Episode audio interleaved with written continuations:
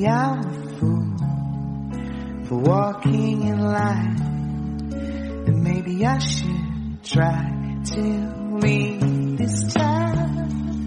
I'm an honest mistake that you made. Qué lindo que es el sonido de los Magic Numbers haciendo Love is Just a Game. Y otros que hacen magia son Florencia Durán, alias Fitz, y Camilo Núñez, alias Take. Ellos son dos artistas uruguayos que desde hace varios años viajan por todo el mundo pintando murales a escala urbana revalorizando paredes y rincones olvidados en las ciudades, han hecho cosas hermosas en Montevideo también, desarrollan un arte urbano de altísima calidad y queremos que los conozcan. El colectivo licuado, que es el nombre que reciben, está con nosotros en la mesa de Hijos de Punta. Bienvenido Camilo, ¿cómo estás?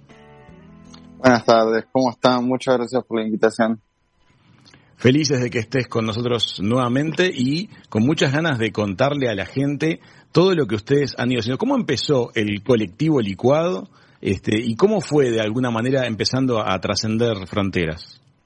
Y bueno, Colectivo Licuado comenzó hace unos 11 años en el Centro de Diseño Industrial, que era donde estudiábamos con Flo, el, la ex CDI, donde, que se encontraba en la ex cárcel de Miguelete.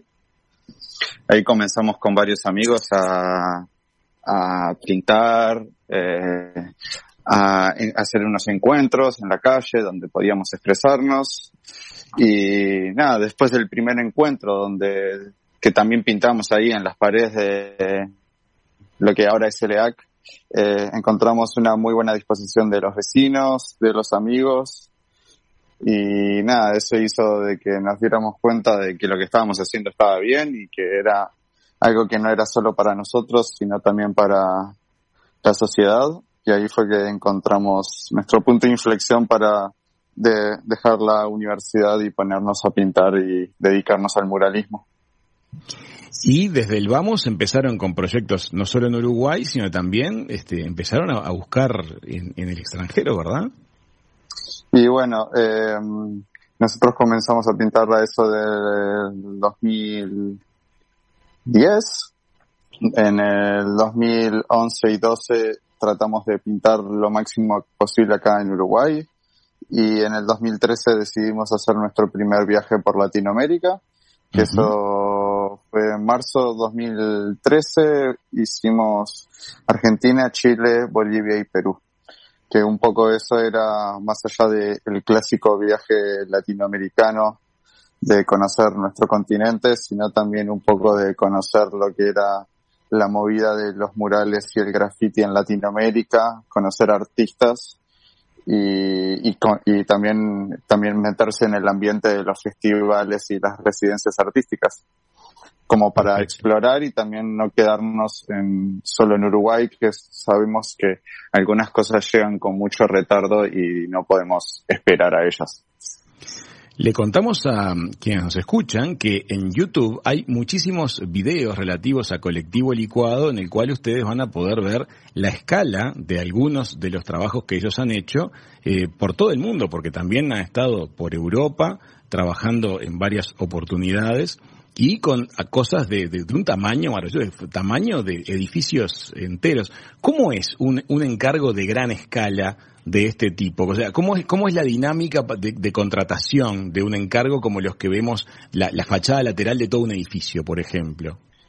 Y bueno, particularmente la mayoría de las cosas que van a ver en nuestro sitio web y en internet y en YouTube son murales que se han pintado en festivales o en residencias artísticas, entonces no hay como no hay como un cliente, sino como que hay una organización que está tratando de dar arte a, al público, a la sociedad. Entonces ya, más allá de que podemos hacerlo como cliente, eh, eh, lo que nos gusta a nosotros es también en esto de participar en festivales donde ya hay una organización, donde ya se conocen a otros artistas de muchas partes del mundo, donde obviamente estamos viajando para conocer otras culturas.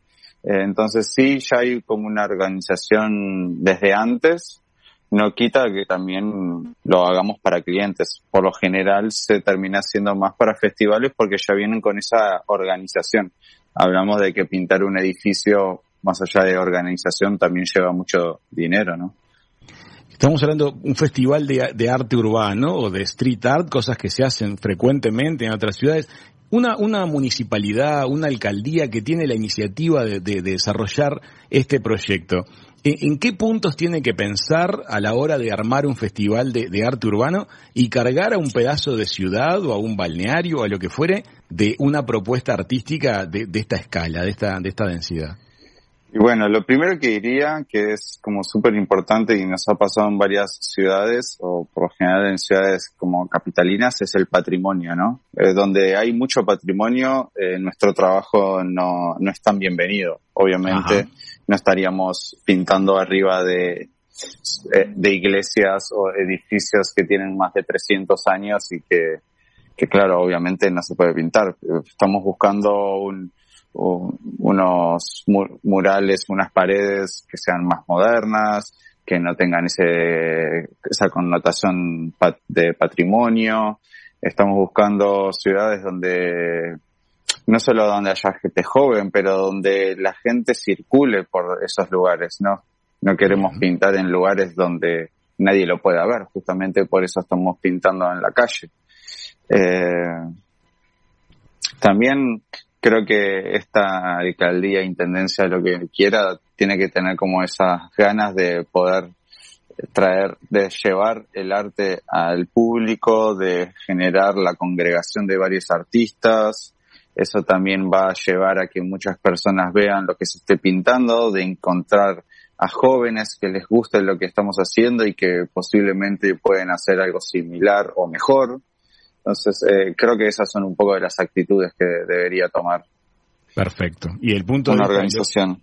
El punto de vista logístico, estamos hablando de pasajes, de grúas para pintar en altura, seguros. Claro, sí, sí, seguro médico, seguro contra terceros, estamos hablando de grúas, estamos hablando de hospedaje, estamos hablando de las comidas, de obviamente el fee, caché o el pago al artista, que es como súper importante, que eh, no quiero dejarlo atrás porque realmente todavía se sigue pensando que nosotros trabajamos por amor al arte y ya sabemos que no es así.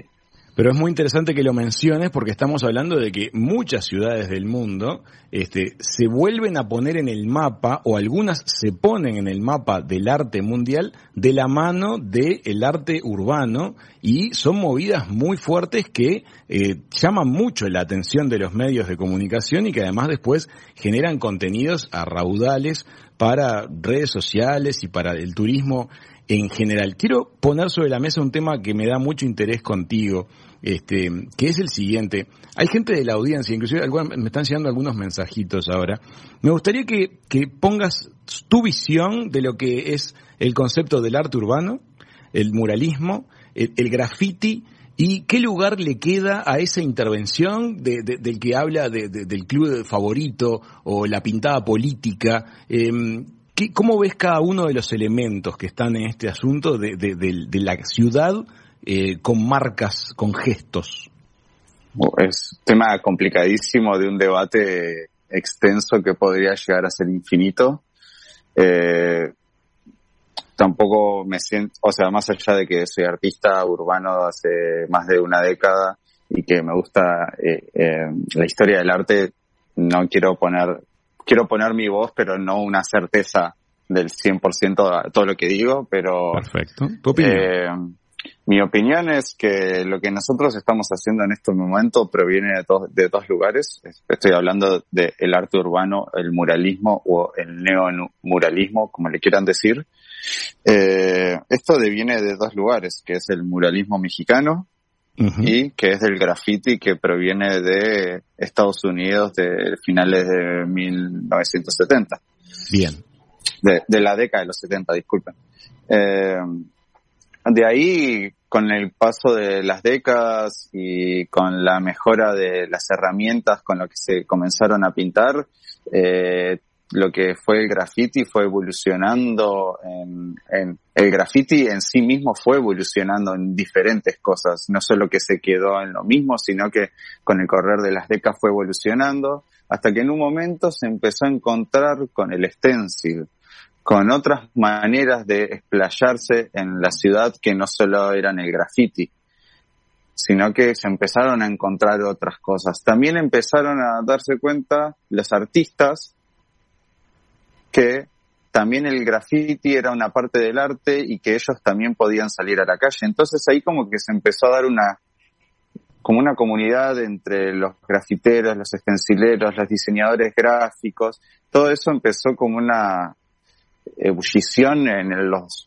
finales de los 90 en los 2000, donde ahí comenzaron a, ahí creo que es como el comienzo más de este neomuralismo, donde diseñadores gráficos se animaron a salir a la calle y llevar su, su arte, donde artistas abstractos están también tomando las calles, donde ilustradores o pintores más clásicos también están yendo a, a las calles, entonces ya se, se da como una sinergia de muchas cosas, no es solo, no solo que estemos hablando de graffiti o solo de muralismo. Hay muchas cosas en el medio que no podríamos estar dándoles nombre, pero que están ahí y hay que darles cabida también. Eh, sí lo dejaría aparte, toda esta situación lo dejaría fuera del arte, lo que es las pintadas que tienen un poco que ver más con o el fútbol o el, el yo quiero estar presente entonces pongo mi nombre o quiero hacer algún tipo de comentario no sé en un momento había como poetas también largando sus cosas. Entonces es como medio diverso. Yo te puedo decir que no es arte pero después encontramos a este poeta que está largando sus cosas a la calle y las pinta eh, es difícil no llamarle arte no es como obviamente si entramos en el debate de qué es arte o no, es otro debate que nos va a tomar muchísimas horas o años. No, está claro, pero entonces este tu punto de vista es que existe un, un, borde en lo que es una intervención con una intención de alguna manera artística y lo que es un gesto más personal, como, como lo decías, de poner el nombre o una preferencia, este, ese tipo de, cosas. ¿Te Sí, más allá de que obviamente lo que hacemos nosotros también es un proyecto personal, ¿viste? Como que hay, es algo que nosotros queremos sacar, que tenemos adentro, pero capaz que no va tanto en escribirlo en una frase, sino en una cosa más poética y más simbólica. Creo que eso termina siendo muy explícito, ¿no? Que también creo que es el sentido que le quieren dar, que sea explícito y que se entienda al segundo de lo que se ve. Sí, está bien. ¿Cuál ha sido hasta ahora el, mayor reto que afrontaron en cuanto a escala, en cuanto a desafío o en cuanto a, riesgo de altura? ¿Qué es lo, que más te enorgullece haber hecho? Eh, creo que nuestro reto más grande, no sé si es lo que me genera más orgullo, pero una de las cosas que sí es fue nuestro proyecto de pintar eh, el viaducto del Paso Molino dado a las condiciones del proyecto, que fue un proyecto de un mes. Nosotros por lo general siempre tenemos proyectos, pero siempre se llevan a cabo en menos de 15 días. Eh, un proyecto donde se tenían que pintar 30 retratos, donde se estaba pintando un bajo puente que mide unos 300 metros de largo por unos 8 metros de ancho. Eh, trabajar donde hay mucha gente trabajando a, su vez. Por lo general nosotros pintamos la pared y vayamos ese sector para que nadie pase, pero estábamos pintando en un lugar donde pasan autos, donde pasan bondis, donde la gente estaciona, donde trabajan cuidacoches, donde trabajan puestos que están en la calle. Era toda una coordinación de muchas, muchas personas que fue realmente muy desgastante, pero a la vez cuando uno lo termina y lo ve pronto y ve el, el coso, ahí se siente muy orgulloso. Sí, hay un cambio de energía muy fuerte que se dio allí en, el viaducto de Paso Molino de Montevideo, un espacio gris, degradado, que tras la intervención artística adquirió como otra vibra, ¿no? E, es muy notorio. Eso les pasa siempre, me imagino, cuando ustedes intervienen con, toda la fuerza del arte, em, hay, hay cambios, hay cambios, en, me imagino, hasta en la propuesta comercial de los lugares, ¿no? Y sí, yo creo que sí. Hasta puede ya haber cambios en, en la renta. Hay un graffiti muy famoso en, en Madrid que dice tu street art me sube la renta, hablando de, de la gentrificación, ¿no? Claro, claro. ¿Y cuál es este? O sea, todo, todo, todo, todo acto artístico en la calle creo que hace un cambio en lo que es la población y la sociedad. ¿Qué, se, qué sueñan con hacer? ¿Qué, ¿Qué les gustaría que pase aquí en Uruguay o en el mundo? ¿Qué les da ilusión?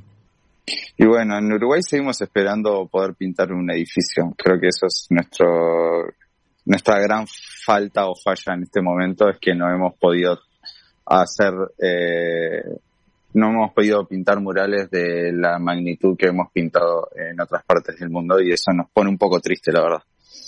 Bueno, a la comunidad de proyectistas que nos está escuchando, por favor, piensen en esto, consulten, vean lo que hace Colectivo Licuado, la fuerza que tiene el street art a la hora de darle a los proyectos este, ese toque diferente, único, que, que los puede meter en la historia. Ojo, porque hay realmente ejemplos asombrosos al respecto. Ojalá que seamos una, una semillita aquí en Hijos de Punta para, para difundir esto. En Ciudad Vieja, de hecho, ustedes hicieron una intervención grande, ¿no? Sí, tenemos intervenciones grandes en varias partes del país. Por suerte, también hace dos años participamos de un proyecto donde fuimos a pintar a seis departamentos del interior. Eso también estuvo bueno como para descentralizar un poco la, el, el arte urbano que se queda acá en Montevideo para llevarlo a otros lados. Decime una cosa, Camilo, una vez que ustedes intervienen y generan arte en un lugar que muchas veces es olvidado, que, es tristón, que, tiene una energía más, más difícil, ¿les pasa que respetan luego otros artistas urbanos o incluso el, gesto de la persona que va con el marcador? ¿Les respetan la obra o cuando vos pasás después de, unos meses o de un tiempo la ves herida? No, la mayoría de las veces eh, siempre se genera un respeto entre el artista y el que viene después. Obviamente nosotros también tenemos nuestro, nuestro respeto sobre el que pintó antes, no porque le haya tardado menos tiempo o haya utilizado menos pinturas o menos colores puede tener menos valor que lo que hago yo.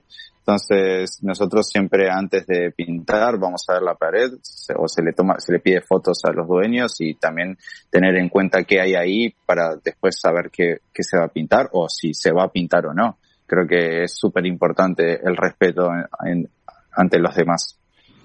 Y bueno, entonces para la comunidad de proyectistas o clientes, comerciantes, gente que esté con proyectos en marcha, si tienen la preocupación de que les grafiten feo, que les escriban cosas feas, que ese temor tan frecuente que inclusive algunos mensajes nos están llegando al respecto, una manera de defenderse de eso es hacer arte, es encargar buenos trabajos de muralismo y eso naturalmente, como nos está diciendo Camilo, se, se defiende solo de alguna manera.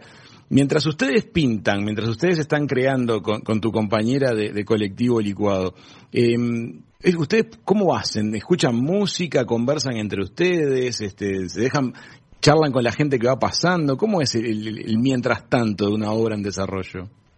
Y bueno, hay de todo. Por suerte, eh, la mayoría de las veces estamos casi una semana o, dos semanas pintando.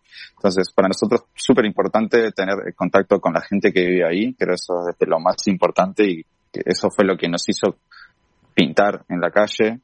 eh, también, dado a la cantidad de años pintando juntos, eh, tenemos momentos de mucha charla, de mucha risa, como también tenemos momentos de que cada uno tiene sus auriculares y no se habla y no es por un mal humor, sino es por un tema de, de concentración, ¿no? A veces eh, se necesita esa concentración que solo uno la puede tener en silencio o escuchando su música en particular.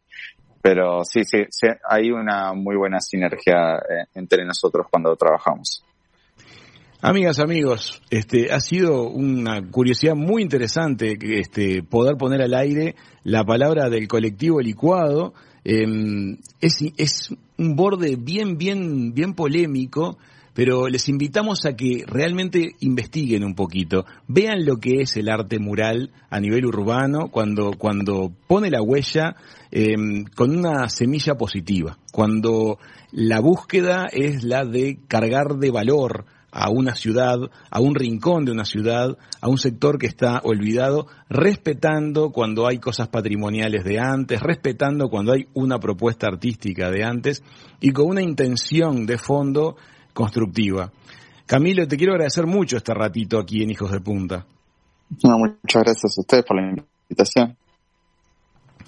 Muchísimas gracias. Amigas, amigos, Camilo Núñez, uno de los miembros del colectivo licuado de arte urbano, ha pasado por la mesa de Hijos de Punta.